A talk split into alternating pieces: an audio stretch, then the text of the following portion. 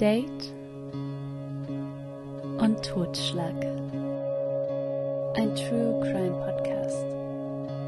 Achtung, in diesem Podcast werden Themen wie Mord, Totschlag, Gewalt angesprochen. Solltest du für diese Themen sensibel sein, empfehlen wir, diesen Podcast nicht zu hören. Und nun viel Spaß. Hallo Miri. Ihr habt es gerade nicht mitbekommen, aber wir können von Glück reden, dass wir diese Folge ja gerade aufnehmen mhm. können. Miri hat quasi in der Webcam sehen können, wie ich mir fast das Genick gebrochen habe, als ich nämlich über meinen Teppich gestolpert bin, der hier in meinem Büro liegt. Hab da noch ein paar Kisten abgeräumt, hab mich aber gefangen wie eine Elfe. Ja.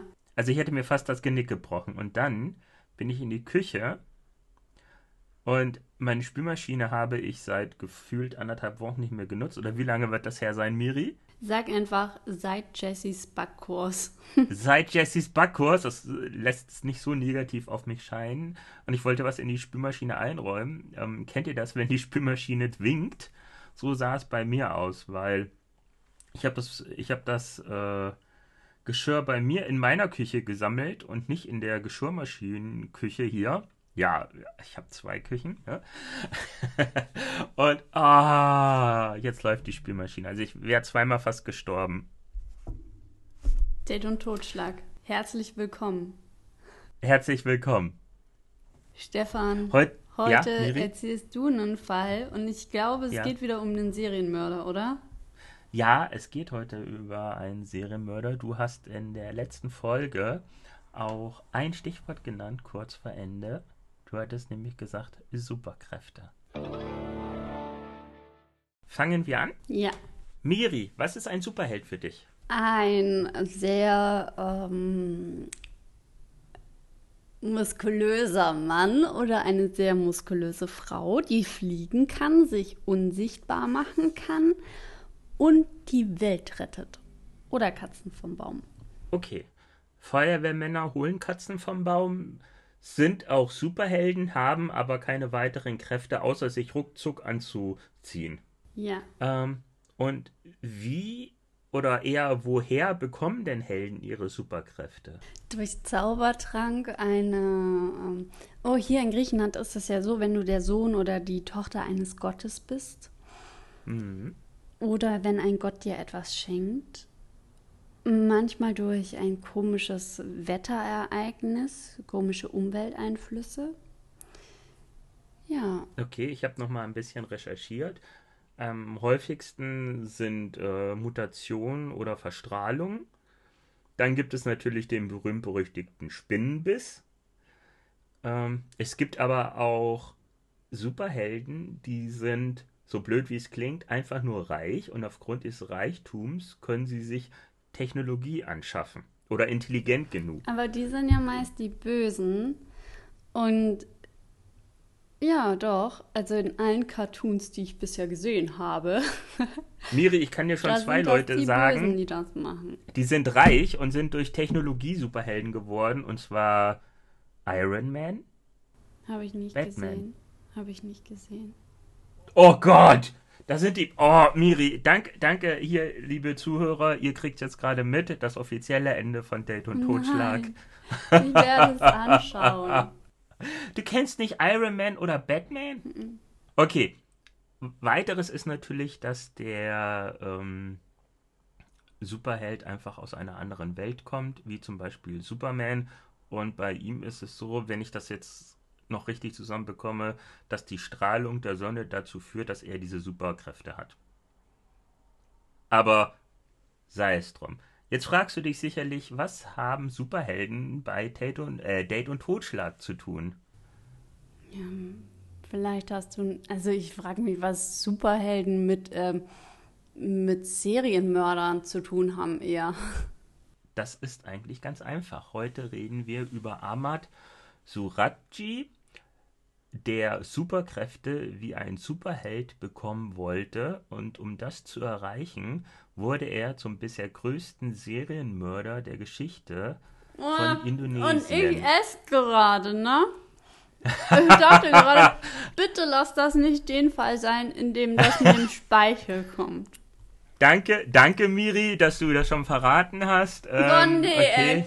Können, können wir bitte kurz das Ende vorziehen, damit ich mein Käsebrot okay. essen kann? Nee, okay, okay, ähm, okay. Nee, äh, erzähl Ende, erst das, die Kindheit, das, da kann ich ja noch essen, oder? Miri, ich kann noch das Ende schon erzählen. Nee, erzähl erst die Kindheit. Ich, ich esse so lang. Weil sonst muss ich mir also, das wieder vorstellen. Los. okay, fangen wir einfach mal vom Anfang an. Ahmad wurde 1949 oder 1952 in Medan, Indonesien geboren. Nein, diese Unstimmigkeit hat nichts mit seinem Superheldentum zu tun.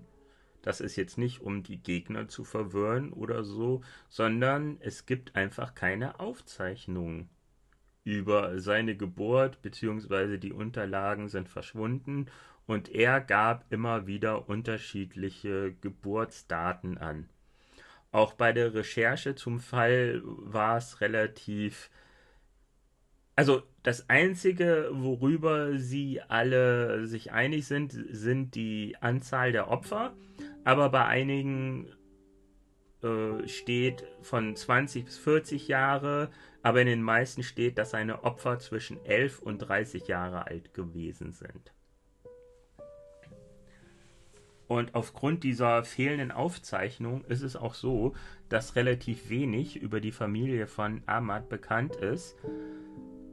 Was man aber weiß, aber das auch hauptsächlich aus den Aussagen von Ahmad, ist so, dass er seinen Vater vergöttert hat. Er hat ihn verehrt und hat Zeit seines Lebens versucht, vom Vater Aufmerksamkeit zu erlangen, ähm, akzeptiert zu werden, halt äh, das, was man sich eigentlich von seinen Eltern wünscht, beziehungsweise von seinem Vater, dass man ja geliebt wird, dass der Vater stolz ist und so weiter und so fort. Und daraus bestand halt auch Ahmad seine Jugend und Kindheit, dass er versucht hat, ähm, ja, seinem Vater gerecht zu werden, seinem Vater nachzueifern teilweise.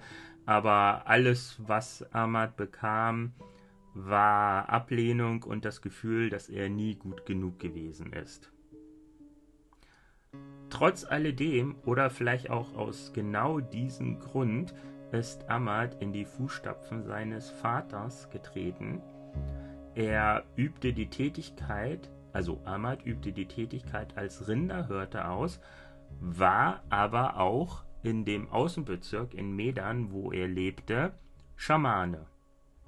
So, ein Schamar, äh, Schamane, genau. Cut, genau, ein Schamhaar zu sein, ein Schamane in Indonesien zu sein, ist eine hoch angesehene Tätigkeit. Welche Aufgabe hat ein Schamane? Was, was stellst du dir da vor? Mein Onkel ist ja ein Schamane, ne?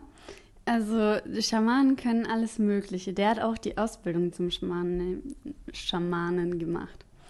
Und zum Schamhaar gemacht? Okay. Genau äh, wenn du krank bist oder so, dann kannst du zum mhm. Schamanen gehen, der schaut dich an, sagt, welche Kräuter du nehmen sollst, schaut dir in die Augen, schaut, also es ist so eine Art Heilpraktiker einerseits, andererseits Das musste ich auch, auch gerade dran denken.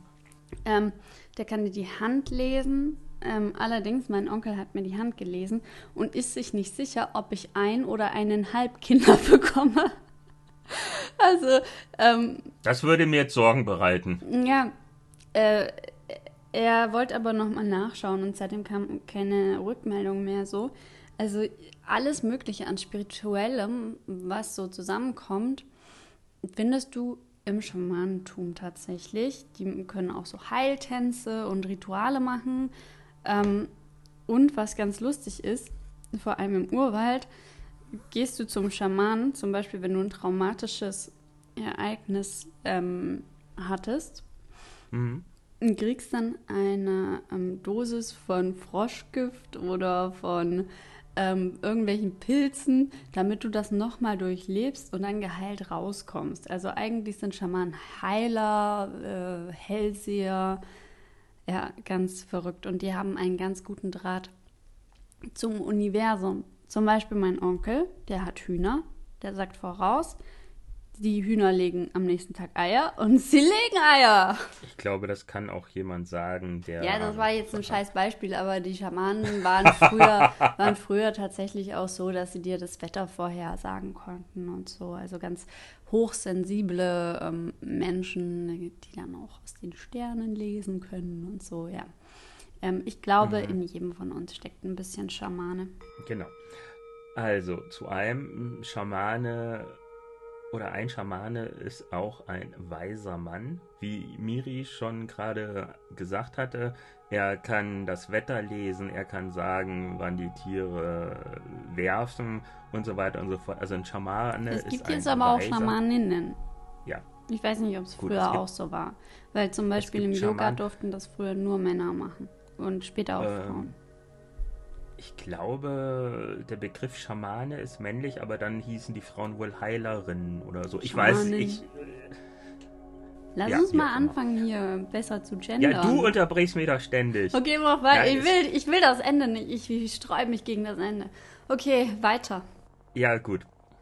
Ähm, also, die Tätigkeit von Ahmad war so, ähm, dass er Frauen schöner machen konnte, ihnen helfen konnte, wenn sie irgendwelche Probleme hatten.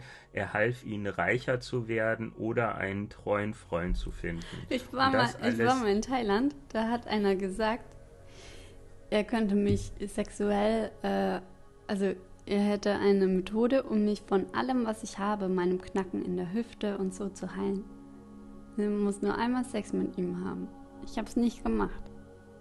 Ich bin nicht geheilt. Liebe Zuhörer, liebe Zuhörer, es tut mir leid, da Miri die Regie führt. ich kann leider nichts dagegen machen, um sie aus der Folge Stimmt, zu werden. Ich, ich mache ich auch. Also, Miri, halt die Klappe. Bla bla bla bla bla bla bla.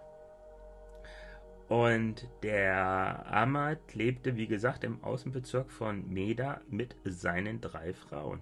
Drei Frauen? Ja, drei Frauen. In Indonesien ist es nichts Ungewöhnliches mehrere Frauen zu haben, aber Ahmad und seine Frauen hatten dann doch etwas Ungewöhnliches und sogar etwas sehr Verpöntes, da die Frauen Schwestern waren. Und das wird selbst in einer Kultur wie der indonesischen nicht so gerne gesehen. Aber sie lebten zusammen. That's it. Ähm, Schön und gut, aber wie wurde aus Ahmad nun ein Serienmörder? Das kam wie folgt. Bei dem Verhör, dass er 1988 einen Traum von seinem damals schon verstorbenen Vater hatte, der ihm befahl, 70 Frauen zu töten, ihren Speichel zu trinken, um dadurch ein mystischer Heiler zu werden und dadurch Superkräfte zu bekommen. Okay, zuerst einmal, what the fuck? Ja, es ist so ekelhaft. Ähm. Ah. Also, warum, warum, ich meine, sagen wir es mal so, Speichel zu töten, äh, Speichel zu trinken ist ja schon ekelhaft, aber warum muss er die Frauen dann auch noch töten? Ich meine, der hätte bestimmt auch sagen können, ey, ich bin Schamane, als Bezahlung lass mir deinen Speichel hier. Aber gut. Ich finde auch, das ist eine sehr eklige Art, um Superkräfte Na, zu bekommen. Schau mal, es gibt ja heutzutage auch Menschen, die im Fitnessstudio anrufen und sagen, hallo, ich bin auf der Suche nach Frauen, denen ich die Füße ablecken kann und so. Der hat sicher damals auch fragen können, hey, willst du mir mal in den Mund spucken oder so. Ah. Warum ruft jemand im Fitnessstudio? Ja gut, ja. ist okay. Und Ahmad, der es seinem Vater ja immer recht machen wollte und es ist ein Geist, sein Vater. Und ich meine, so, so ein Geist hat ja eigentlich immer recht. Ähm, der hat dann gedacht, ey, dann höre ich auf meinen Vater, vielleicht mache ich es ihm dann recht. Und geiler Scheiß, ich bekomme Superkräfte. Ich werde ein mystischer Heiler, kann fliegen, kann mit meinen Laseraugen Kaffee kochen und mit meinem Mundgeruch Kleider verfaulen lassen. Ich weiß es nicht. Er begann so mit Morden. Jedoch sicherlich anders, als ihr jetzt denkt und erwartet. Ahmad war als Schamane ja eine sehr angesehene Person. Daher kamen die Frauen auch freiwillig zu ihm, damit er sie von ihrem Problem befreite. Irgendwie tat er das auch, jedoch relativ endgültig und ich glaube auch nicht im Sinne der Frauen. Aber wie kam es dazu, dass Ahmad mehrere Frauen ermordete und es fiel keinem auf? Das hatte damit zu tun, dass die Frauen aus ihrer Scham heraus Probleme zu haben, die sie nicht allein lösen konnten oder damit zurechtkamen, sie erzählten es einfach nicht. Sie erzählten nicht, dass sie zum Schamanen ging. Auch nutzte Ahmad die Pseudonyme Nasib, Keller Wank oder Daktu Marinigi. Gesundheit. Und ähm, wurden die Frauen vermisst, dachten die Angehörigen, dass die Frauen, da sie ja Probleme hatten, einen Weg gefunden hatten, um ihre Probleme zu beseitigen oder sie sind weggegangen aufgrund ihrer Probleme. Auch war es so, am Anfang waren es, ähm, waren viele seiner Opfer normale Frauen in Anführungszeichen. Später wurden viele seiner Opfer dann Prostituierte. Also dieses normale Frauen ist jetzt nicht despektierlich gemeint, sondern einfach nur, um es ein bisschen unterschiedlich zu machen. Ähm, Ahmad stellte auch gewisse Bedingungen, damit er den Frauen half. So musste jede Kundin Folgendes mitbringen. Eine Talonblume, weißen Weihrauch, arabischen Weihrauch, was Buhr heißt, und ein paar Purut-Orangen. Hm. Eine weitere Bedingung war auch, dass er mit ihnen dann nachts zu einem ruhigen Ort ging, sie dort fesselte, sie dann auch begrub. Darüber durften sie aber auch nie sprechen über das Ritual. Was natürlich auch die Frage aufkommen lässt, hat Ahmad jede seiner Patientinnen umgebracht oder hat er einige verschont? Hm, das konnte ich nicht genau herausfinden. Ich habe äh, einen Podcast gehört und ich glaube, da hieß es, dass er nicht alle umgebracht hat. Das ändert aber nichts daran, dass Ahmad im Zeitraum von 1986 bis 1997 42 Frauen im Alter von 11 bis 30 Jahren umgebracht hat. Sein Modus operandi war wie folgt. Er lockte die ahnungslosen Frauen in ein nahegelegenes Feld bzw. eine Zuckerrohrplantage. Am Ort des Rituals ließ er die Frauen selbst ein Loch graben, in welches sie sich später setzen sollten, dann wurden sie von ihm bis zur Hüfte bzw. bis zur Taille eingegraben. Ihre Hände wurden gefesselt. Aber vorher kassierte er noch von den Frauen 200 bis 400 Dollar für die Bezahlung.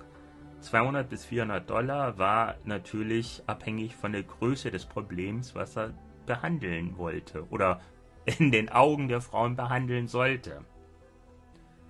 Also waren dann die Frauen gefesselt, bis zur Taille eingegraben, hatten bezahlt und dachten, das Ritual geht los, ihre Probleme würden sich dann lösen. Leider war es dann so, dass Ahmad ein Elektrokabel nahm und die Frauen erwürgte. Und wie man, wie man weiß, wie ihr sicherlich wisst, ist ja dass, äh, der Erstickungstod ein sehr langsamer und qualvoller Tod. Teilweise war es wirklich so, dass er Frauen zehn Minuten lang wirkte, bis sie dann wirklich tot waren. Danach trank er den Speichel der Frauen, um so die Superkräfte zu erlangen. Des Weiteren buddelte er sie danach wieder aus, zog sie aus und vergrub sie aufs Neue mit dem Kopf der Frauen in Richtung seines Hauses. Das sollte nochmal die Kräfte weiter steigern, die von den Frauen ausgingen. Ahmad konnte 41 Frauen erfolgreich töten Am Ende war es dann aber das 42. Opfer. Leider überlebte es auch nicht, also es wurde getötet. Aber dieses 42. Opfer war es, was ihn zu Fall brachte. Das war die 21-jährige Sri Kemala Devi, die die Hilfe von Andreas in Anspruch nahm. Als ich den Namen gelesen hatte, dachte ich, Andreas? Andreas? Andreas? Stefan, du hast es immer, immer komische Namen in deinen Fällen, ne? Ki ja, gerade Andreas ist ein sehr... Und dann du so, ist das wirklich ein Fall von mir? Wirklich? Aber letztendlich ist es so, ähm, Andreas ist wirklich ein Indonese. Und zwar ist er ein 15-jähriger Rikscha-Fahrer, der Sri äh, zu Amats Wohnung brachte. Jedoch hatte Sri ihn gebeten, den Aufenthaltsort geheim zu halten und auch nicht auf eine Abholung zu warten. So fuhr Andreas, nachdem er Sri zu Amat gebracht hatte, weg. Drei Tage später wurde der nackte Körper von Sri in der Zuckerrohrplantage in der Nähe von Amats Haus entdeckt. Es war wohl so, dass es sehr stark geregnet hatte und die Leichen ähm, oder die Leiche frei oder teilweise frei äh, geschwemmt wurde, sage ich mal. Und so konnte dann halt die Frau entdeckt werden. Ähm, die Leiche wurde später exhumiert und der Fall der Polizei gemeldet. Als die Ermittlungen begannen, und ähm, das, denke ich mal, wurde dann auch in den Nachrichten kommuniziert. Dachte Andreas dann, ey, die Frau kenne ich doch. Und dann ging er zur Polizei. Er machte eine Aussage und die, das, diese Aussage brachte die Polizei dann auf Ahmad, wo er dann verhaftet und verhört wurde. Ahmad bestritt natürlich anfänglich die ganzen Anschuldigungen es war aber so, dass in seinem Haus noch mindestens eine Leiche gefunden wurde. Er hatte einfach keine Zeit, diese zu verbuddeln, und auch Wertgegenstände der Opfer wurden gefunden. Also irgendwann gestand Ahmad und dann brachte er die Behörden zu den Leichen und teilweise, also zu einem zeigte er den Behörden, wo die Leichen liegen und dann ist es auch so, mh, hm, dass er den Behörden gezeigt hatte, wie er die Leichen umgebracht hat. Also er hat den ganzen Tathergang gezeigt. Da war er stolz die, drauf, ne? Ja, wart's ab, wart's ab. Er war nicht stolz drauf. Seine drei Frauen wurden ebenfalls verhaftet, weil natürlich, es wird angenommen, dass sie von den Morden gewusst haben, beziehungsweise ihnen auch geholfen haben sollen die ähm, älteste Frau, also seine, seine mit der Frau, mit der er am längsten verheiratet gewesen ist, Tumini, ähm, wurde als Komplizin vor Gericht gestellt und sie erhielt auch eine lebenslange Haft. Der Prozess gegen Ahmad begann am 11. Dezember 1997 und die Anklage hatte 363 Seiten. Ahmad beteuerte seine Unschuld und er und Automini sagten aus, dass sie von der Polizei verprügelt wurden, um diese Geständnisse zu machen. Ist natürlich komisch, weil bei Ahmad wurde eine Leiche gefunden, wurden Wertgegenstände gefunden und er hat natürlich auch die Leichen und so gezeigt. Hm, ne? Am 27. April 1998 wurde Ahmad dann für schuldig befunden und am 10. Juli 2008, also zehn Jahre später, wurde er von einem Erschießungskommando erschossen.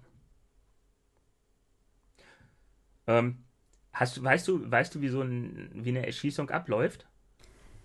Nee, habe ich noch nie äh, beigebracht beigewohnt. Okay, hätte ja, hätte ja, sein, hätte ja sein können. Also ihm standen, haha, ähm, ihm standen, also Ahmad war gefesselt, bliblablub, er wollte am Ende noch seine Frau sehen, das ist ihm auch gewährt worden.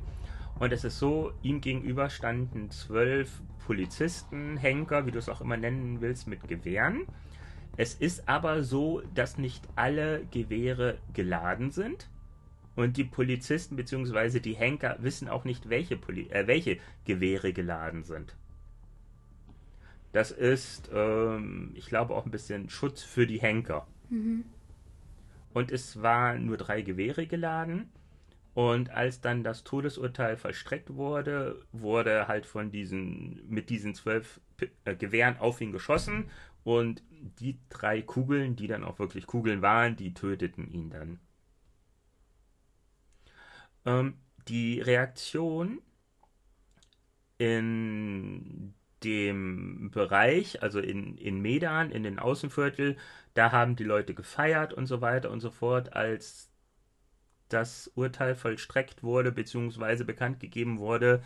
Im Rest von Indonesien war es einfach relativ verhalten, das Verhalten, weil ähm, über den Beginn des Prozesses wurde nicht mal in der nationalen Presse von Indonesien berichtet. Es ist einfach, oh, ja.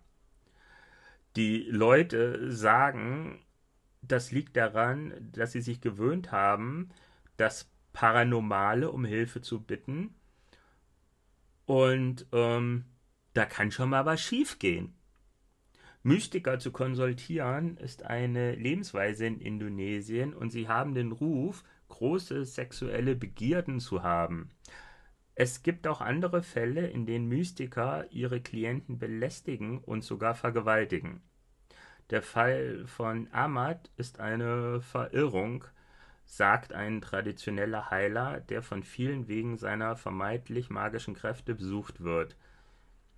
Wenn Sie nicht den richtigen Hintergrund, die richtige Ausbildung oder den richtigen Lehrer haben, dann können die Dinge eben schiefgehen. Einige Mystiker sagen, dass sie arrangieren können, dass Menschen durch magische Kräfte getötet werden. Die Leute in Ahmadsdorf sagten, dass die Anschuldigungen über ihn sie davon abgehalten haben, Mystiker überhaupt noch äh, ihnen zu vertrauen und die haben sich dann von der traditionellen Zauberei ferngehalten. Ein Nachbar von Ahmad sagte, er fühlte sich von Ahmad verraten, da Ahmad ein sehr respektiertes Mitglied der Gemeinschaft gewesen ist. Und jetzt kommt noch eine Aussage, die Ahmad bei einem Interview gegeben hat. Es ist aber nur eine Zusammenfassung. Miri Ahmad war nicht äh, beunruhigt, dass er hingerichtet werden sollte. Das ist ja. Er hatte eher ein Problem damit, dass er die 70 Frauen, die sein Vater gefordert hatte bzw. vorgegeben hatte, die er töten sollte und deren Speichel er trinken sollte, dass er das nicht geschafft hat. Ah, und, äh, ah, ah. Jetzt, ne? Ich finde das super ekelhaft. Ich finde das richtig schlimm. Und ich weiß nicht, wer dem ins Hirn geschissen hat, das zu glauben. Oder ob er da sich ein bisschen Froschgift gespritzt hat und so, oh ja, ich glaube, das muss ich machen. Und der ist nie, der ist, glaub, hängen geblieben auf diesem. Ich bin mir ganz sicher, dass da Drogen im Spiel waren. Ähm, kann ich, kann ich dir nicht sagen. Hm, ich vermute einfach mal, diese, diese gestörte Jugend und dieses Gefühl, seinem Vater nicht gerecht zu werden. Das, äh, ich meine, jeder von uns träumt mal was. Ich bin noch nie nackt durchs Dorf gelaufen, zumindest weiß ich nichts davon. Aber. Äh, äh. Und seine drei Frauen so: Ah ja, ähm, du, wie, du hast. Du hast hier eine Leiche liegen? Ja, die konnte ich nicht verbuddeln. Ah, okay, leg's mal im Flur ab, morgen machst du das, ne? Also die anderen zwei Schwestern sind freigesprochen worden. Übrigens. Wenn, also diese eine Schwester, wenn sie davon was wusste, ne? Also, die hat geholfen. Es ist ja, als Schwestern merkst du, also merkst du, was mit deiner Schwester abgeht, ne? die war ja dann auch eine ganz, äh, also, ey, oh, dass die nicht gesagt hat, ey, ich glaube, diese Eingebung war falsch oder so. Ich glaube, das waren nicht 70 Frauen, das waren 70 äh, Mücken. Esel. Ja, bring noch mal ein paar Mücken um und ess die, dann kriegst du die Fliegesuperkraft. Ey, es ist doch, es ist so krank. Es ist so krank. Also, wie ich ähm, recherchiert habe, war es wohl auch so, dass die Tumini mitgegangen ist, wenn die Frauen äh, Angst hatten, mit dem Amat in die Zuckerrohrplantage zu gehen. Ob sie jetzt direkt bei der Tat dabei gewesen ist, weiß ich jetzt nicht. Ähm, aber sie hat die Frauen begleitet, um ihnen die Angst zu nehmen. Teilweise. Da kann ich mich nicht reinversetzen, Stefan. Das geht nicht. Da, Das ist auch gut boah. so. Das ist auch gut so. Ich weiß auch gar nicht, was ich sagen soll. Ist, äh, du hast mir mal die, den äh, Fall in Kurzfassung, das Ende davon erzählt. Und ich habe dir da auch schon gesagt, boah, da, da kommen nur Geräusche aus mir, weil ich nicht in Worte fassen kann, was das mit mir macht, was, was da abgeht.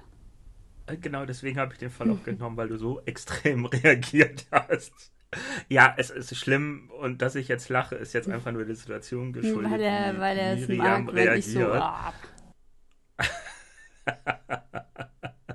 da bohrt schon wieder, ne? Ah, Ja. okay. Sollen wir Ansonsten, über was, äh, über was Lustiges reden, Stefan? Ich bedanke Ja. mich bei dir für 50 Euro auf PayPal, ne? Ach, Und ich habe sie ist es, ist abgehoben. es endlich angekommen? Guck mal, Ist es endlich? das hier, Oh. 50 Euro. Ja. Kommt dir was Ja. komisch daran vor? Es ist ein Euro. Nee, der ist schief, falsch gedruckt. Was? So habe ich auch reagiert. Ich habe 100 Euro abgehoben und habe zwei kriegst dieser so Scheine 50er? bekommen. Ja? Ja. Und dann halte ich diese Scheine in meinem, meiner Hand und ich war an einem echten Ja. Geldautomat und ich denke so, hä? Da fehlt doch was.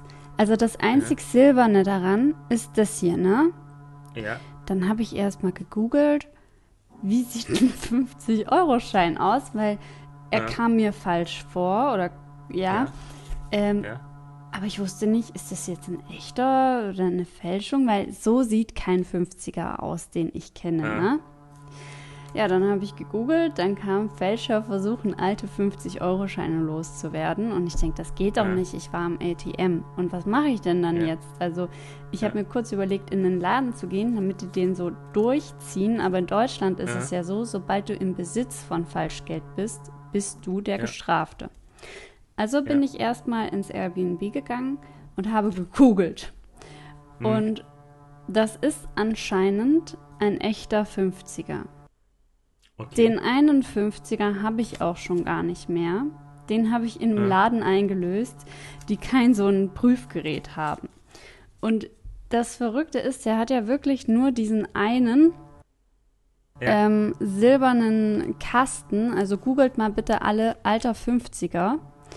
Und Okay. dieses Papier fühlt sich auch super ungeltlich an.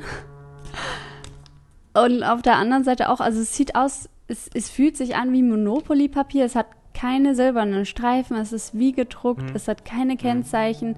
Anscheinend ist es ein echter, wenn der angenommen wurde. Und in Griechenland sind alte 50er anscheinend ähm, ganz normal, ne? Die haben ja unser altes Geld bekommen. Ja, aber es, es Aber kommt Miri- mir Miri, ultra falsch vor.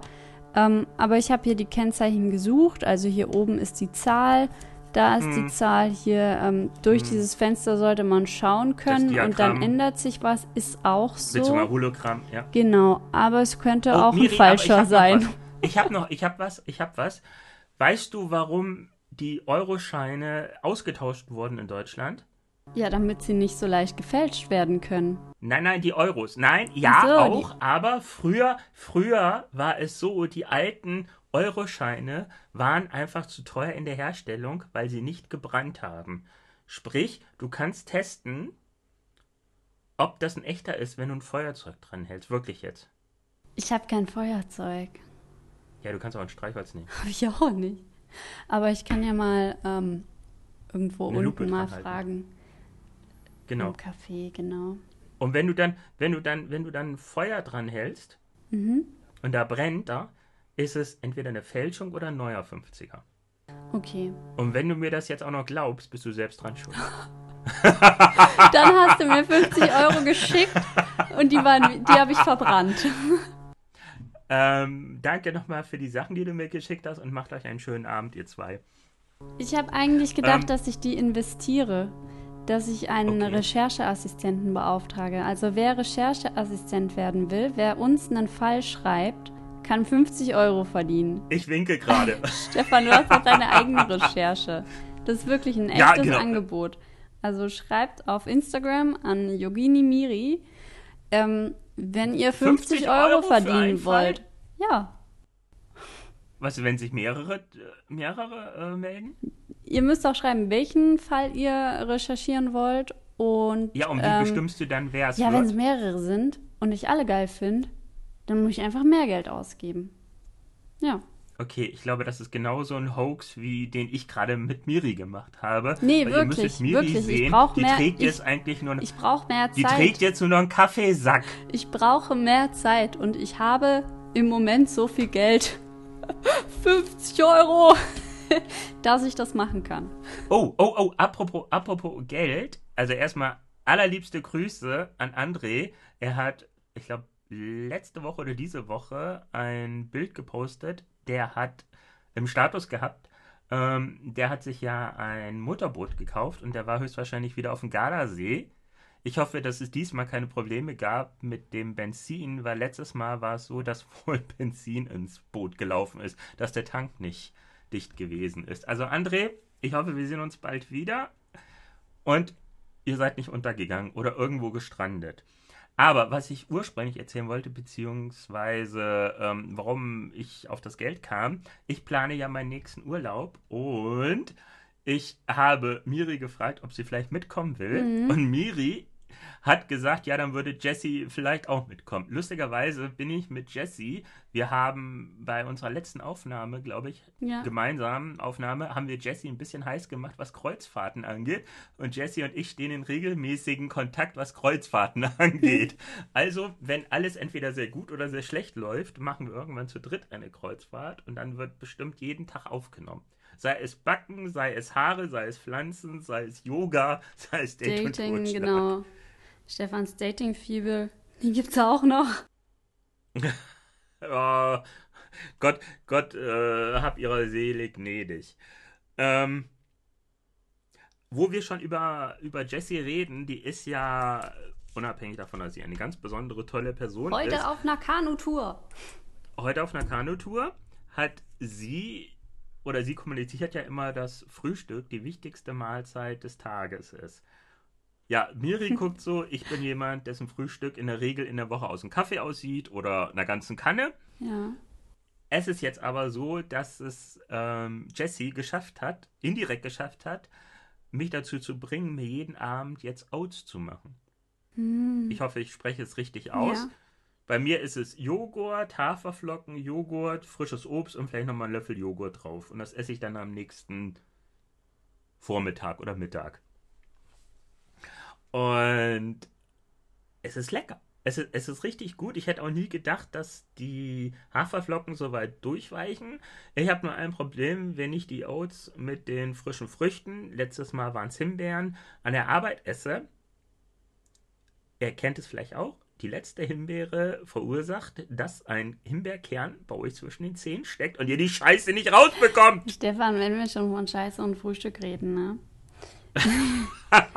wir sind ja auch ein Dating-Podcast. Und kennst du das, wenn du jemanden datest oder wenn du dann mit jemandem zusammenkommst? Man bespricht das ja meist auch nicht in der Dating-Phase, wobei man das machen sollte. Ähm, wenn einer ein Frühstücker ist und der andere nicht. Ich war mal mit jemandem zusammen, der hat jeden Morgen sicher drei Brötchen gefrühstückt. Also er sah sehr gut aus, war richtig muskulös, deshalb hat er ja auch drei Brötchen frühstücken können. Ähm, und Cornflakes und alles. Aber ich saß immer da und dachte so, boah, nee, ich habe gar keinen Hunger. Jetzt muss ich hier drei Stunden Kaffee trinken und da sitzen. Und irgendwann. Ging es dir um die Zeit oder? Nee, ähm, es ging mir auch. Ich finde Frühstücken keinen sinnvollen Akt, wenn man nicht Kinder hat. Ne? Also wir, wir haben auch Frühstücken nie gelernt. Bei mir in der Familie wurde nie gefrühstückt. Und ähm, dann irgendwann habe ich angefangen, einfach nur um die lange Zeit des Essens kürzer zu machen, auch zu frühstücken. Und ich weiß noch, als die Beziehung zu Ende war, dachte ich so, boah, nee, ey, jetzt habe ich ein halbes Jahr gefrühstückt. so ein scheiß Gedanke, ne? Aber ich finde Frühstücken wirklich super anstrengend. Äh, ich, ich kann das gar nicht. Ich kann auch nicht mit jemandem zusammen sein, der frühstückt eigentlich. Außer der frühstückt dann bei der Arbeit oder so, ne? Um, um 12 Uhr geht Frühstücken. Ich glaube, das nennt sich Mittagessen, aber ich verstehe, was du meinst. Während der Woche habe ich zu allem keine Zeit und ich habe morgens, wenn ich um 6 Uhr aufstehe, einfach noch keinen Hunger. Ja. Der Hunger kommt so gegen halb zehn, zehn. Und ich habe nicht immer einen Knoppers unterwegs dabei. Hm. Aber heute ist auch wieder ein bisschen Labersendung. Kennst du das, Miri, wenn du auf ein Paket wartest und man kann ja mittlerweile über die Nachverfolgung sehen, wo das Paket ist? Das ist ganz sicher nicht da, wo es in der Nachverfolgung angezeigt wird. Ich, gestern sollte ich meinen neuen Kindle bekommen. Der hat ja jetzt, die neuen Kindles haben ja jetzt so eine äh, Helligkeitsfunktion, ja, ja. Ja, genau, eine Helligkeitsfunktion, dass die, diese, dass die nachts diese Blau, Blautöne ausfiltern. Und es hieß, dass der bis 21.45 Uhr hier sein könnte. Ich habe dann auf dem Balkon gesessen, hatte über Amazon, kannst du dir ja sogar anzeigen, in welcher Straße das ist. Das mhm. ist irgendwie verknüpft mit so einem Dingsprogramm. Und ich habe gesehen, wie dieses Amazon-Auto eine Dreiviertelstunde gefühlt um unser Haus rumgefahren ist. Und dann saß ich da, ich habe, glaube ich, alle fünf Minuten aktualisiert und sah dann so, jetzt ist er näher dran, jetzt kriege ich es gleich. Da stand dann auch, Sie sind der Nächste in der Zustellung. Dann wieder ist er wieder weggefahren. Und oh. Kenne ich. Hatte ich genau dasselbe mal. Das, ist, das, das hat mich gestern sehr viele Nerven gekostet. Und dann war es so, ich habe es nicht mitbekommen, dass es dann geliefert wurde, weil ähm, meine Paketannehmerin war zufällig draußen und hat das Paket angenommen, ohne dass der Postbote geklingelt hat oder der Amazon-Fahrer. Das ist ein Spiegelereignis. Genauso ging es mir mit meinem Handy. ja. Ja. Ansonsten, gestern hat mich noch eine Frau bei Facebook angeschrieben, bei Facebook Dating, mit einem komplett leeren Profil. Ähm, und beziehungsweise sie hat mir erstmal ein Like geschickt, dann habe ich geguckt habe sie auch geliked, habe was geschrieben, hat sie sich irgendwie ein bisschen komisch ausgedrückt und ich habe auch nicht geantwortet, weil es war einfach schon spät am Abend und da kam dann irgendwie, das kenne ich nicht von Frauen, so zurück, habe ich was Falsches geschrieben, ist alles okay? Und heute Morgen habe ich dann geschrieben, habe das aufgeklärt, von wegen langer bla bla bla, langer Tag und so weiter. Und was suchst du eigentlich? Und da kam dann, ja, sowas würde ich gerne persönlich klären und ich suche eine Beziehung. Wie? Wie, wie? Die Frau ist ganz neu im Datingleben. Nachdem sie fünf Zwerge gedatet hat oder drei Zwerge und zwei, die ganz anders aussehen wie auf dem Foto, wird die sich auch noch ändern, Stefan. Ein Küken. Ein Küken. Ja. Aber gerade beim Online-Dating sollte man ja schon ein bisschen was preisgeben und nicht einfach nur, wo sie herkommt, wie sie heißt und das Alter. Ja, oder sie ist sehr horny. Nee, sie will eine Beziehung. Ja, ja, okay. Das schreiben ganz ja, viele. Ja, gut. Miri, Miri, Miri, wir wissen ja ich, nach oder ja, seit ich Stefans weiß, was wir wissen. Ich und die Steine. Nein, das, das nicht. Äh, jeder, jeder Mensch will Sex. Es kommt nur auf die Konstellation drauf an, in der er den Sex sucht. Und Miri spielt gerade auf die Steine an. Ich habe ihr gestern einen Bericht geschickt, beziehungsweise ein Bild einen Screenshot geschickt, der aus dem Stern ist, und zwar benutzen irgendwelche Affensteine zum Masturbieren. Und ich habe Steine Den, auf meinem Nachttisch, ganz viele, verschiedene Formen auch. Das Bild habe ich äh, dann geschickt, äh, geschickt bekommen von Miris Nachttisch plus einen Kompass. Das, okay, ja. Miri. Ich habe, ich habe geschrieben, du hast den Kompass bei dir auf dem Nachttisch, um den G-Punkt zu finden. Jetzt klär mich und die ganzen Zuhörer mal auf, warum zur Hölle hast du einen Kompass weil so groß ist eure Wohnung nicht, ähm, Genau auf aus deinem dem Nachttisch Grund. liegen. Um mich, äh, um meinen G-Punkt zu finden. Okay. Ist das dann ein, ein, ein, ein Kompass, der nicht nach Norden, Süden, Westen, Osten ist, sondern einfach nur nach G? Äh, doch, der muss ja getarnt werden. Also, ähm, Ach so, ist das dann so ein G, was leuchtet oder mit Geheimfarbe oder so mit besonderem Licht leuchtet das G dann? Nee, warte, ich hole ihn mal kurz. Ich Geminator? hole ihn kurz. Okay, Miri ist gerade weg, das hört sie jetzt nicht. Miri hatte nicht nur Steine und einen Kompass, sondern auch noch ein langes Holzstück. Ich weiß nicht, ob das eine Flöte war oder so, aber das hatte sie auch noch da Also, liegen. also guck, wenn ich den aufklappe, so, Ja. dann siehst du den Pfeil. Und da ist er.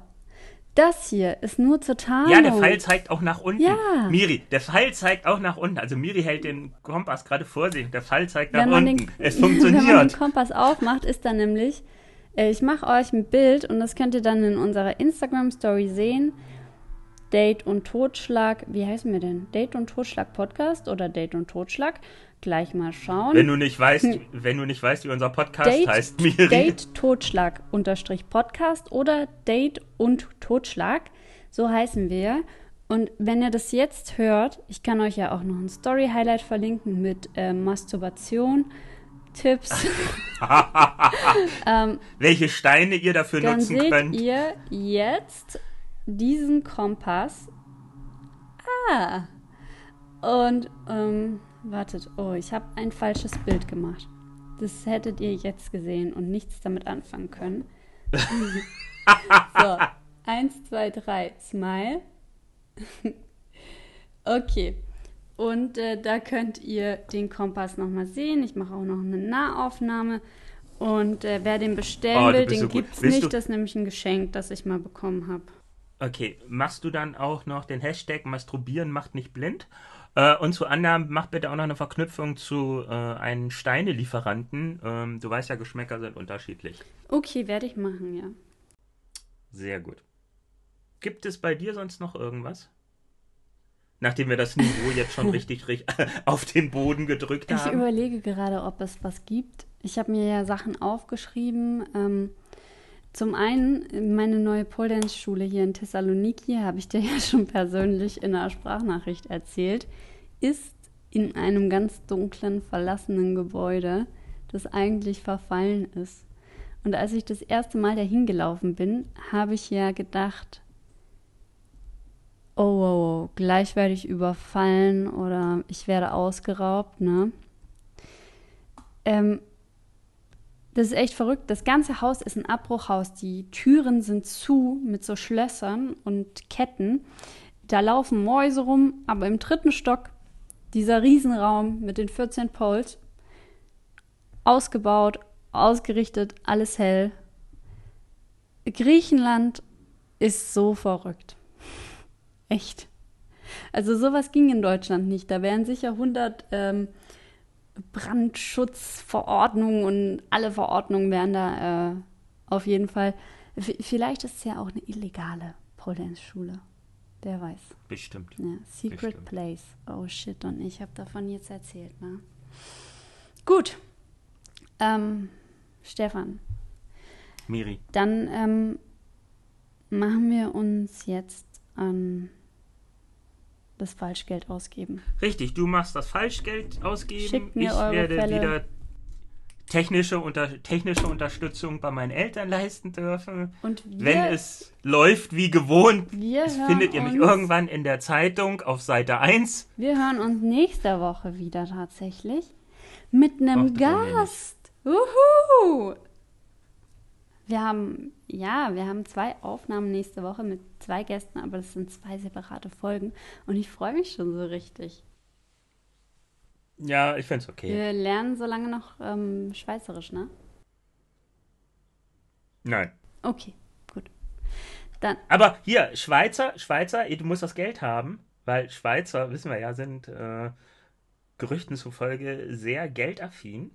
Vielleicht musst du das Geld er dann hat ja auch dem mit Schweizer Geld zu geben. tun. Nee, dem gebe ich Ja, kein Geld. Miri, vielleicht Der hat ja du, keinen Fall recherchiert. Den habe ich recherchiert. Er ist, so. er ist da und darf uns weiterbilden. Ja, Äh, Dann, noch, dann will er noch mehr Geld nächste, haben. nächste Folge sind wir hier mit Bildung am Start. Ja. Oh Gott. Deshalb oh ist Gott, ja ich da. bin dann mal weg. Okay, wunderbar. Dann ähm, ich auch gleich. Habt einen schönen Tag und strahlt Liebe in die Welt aus, ne? Genau, seid lieb zueinander und das Süßeste kommt immer noch nicht aus der Schweiz, sondern aus Österreich. Tschüss. Ciao. Das war Date und Totschlag. Ein True Crime Podcast. Nach dem Wunsch von Stefan und Miriam. Produziert von Stefan und Miriam. Yay. Ach so, übrigens, dieser Podcast hat noch keine Folgenherausgabetermine. Darum abonniere diesen Podcast, um keine Folge zu verpassen.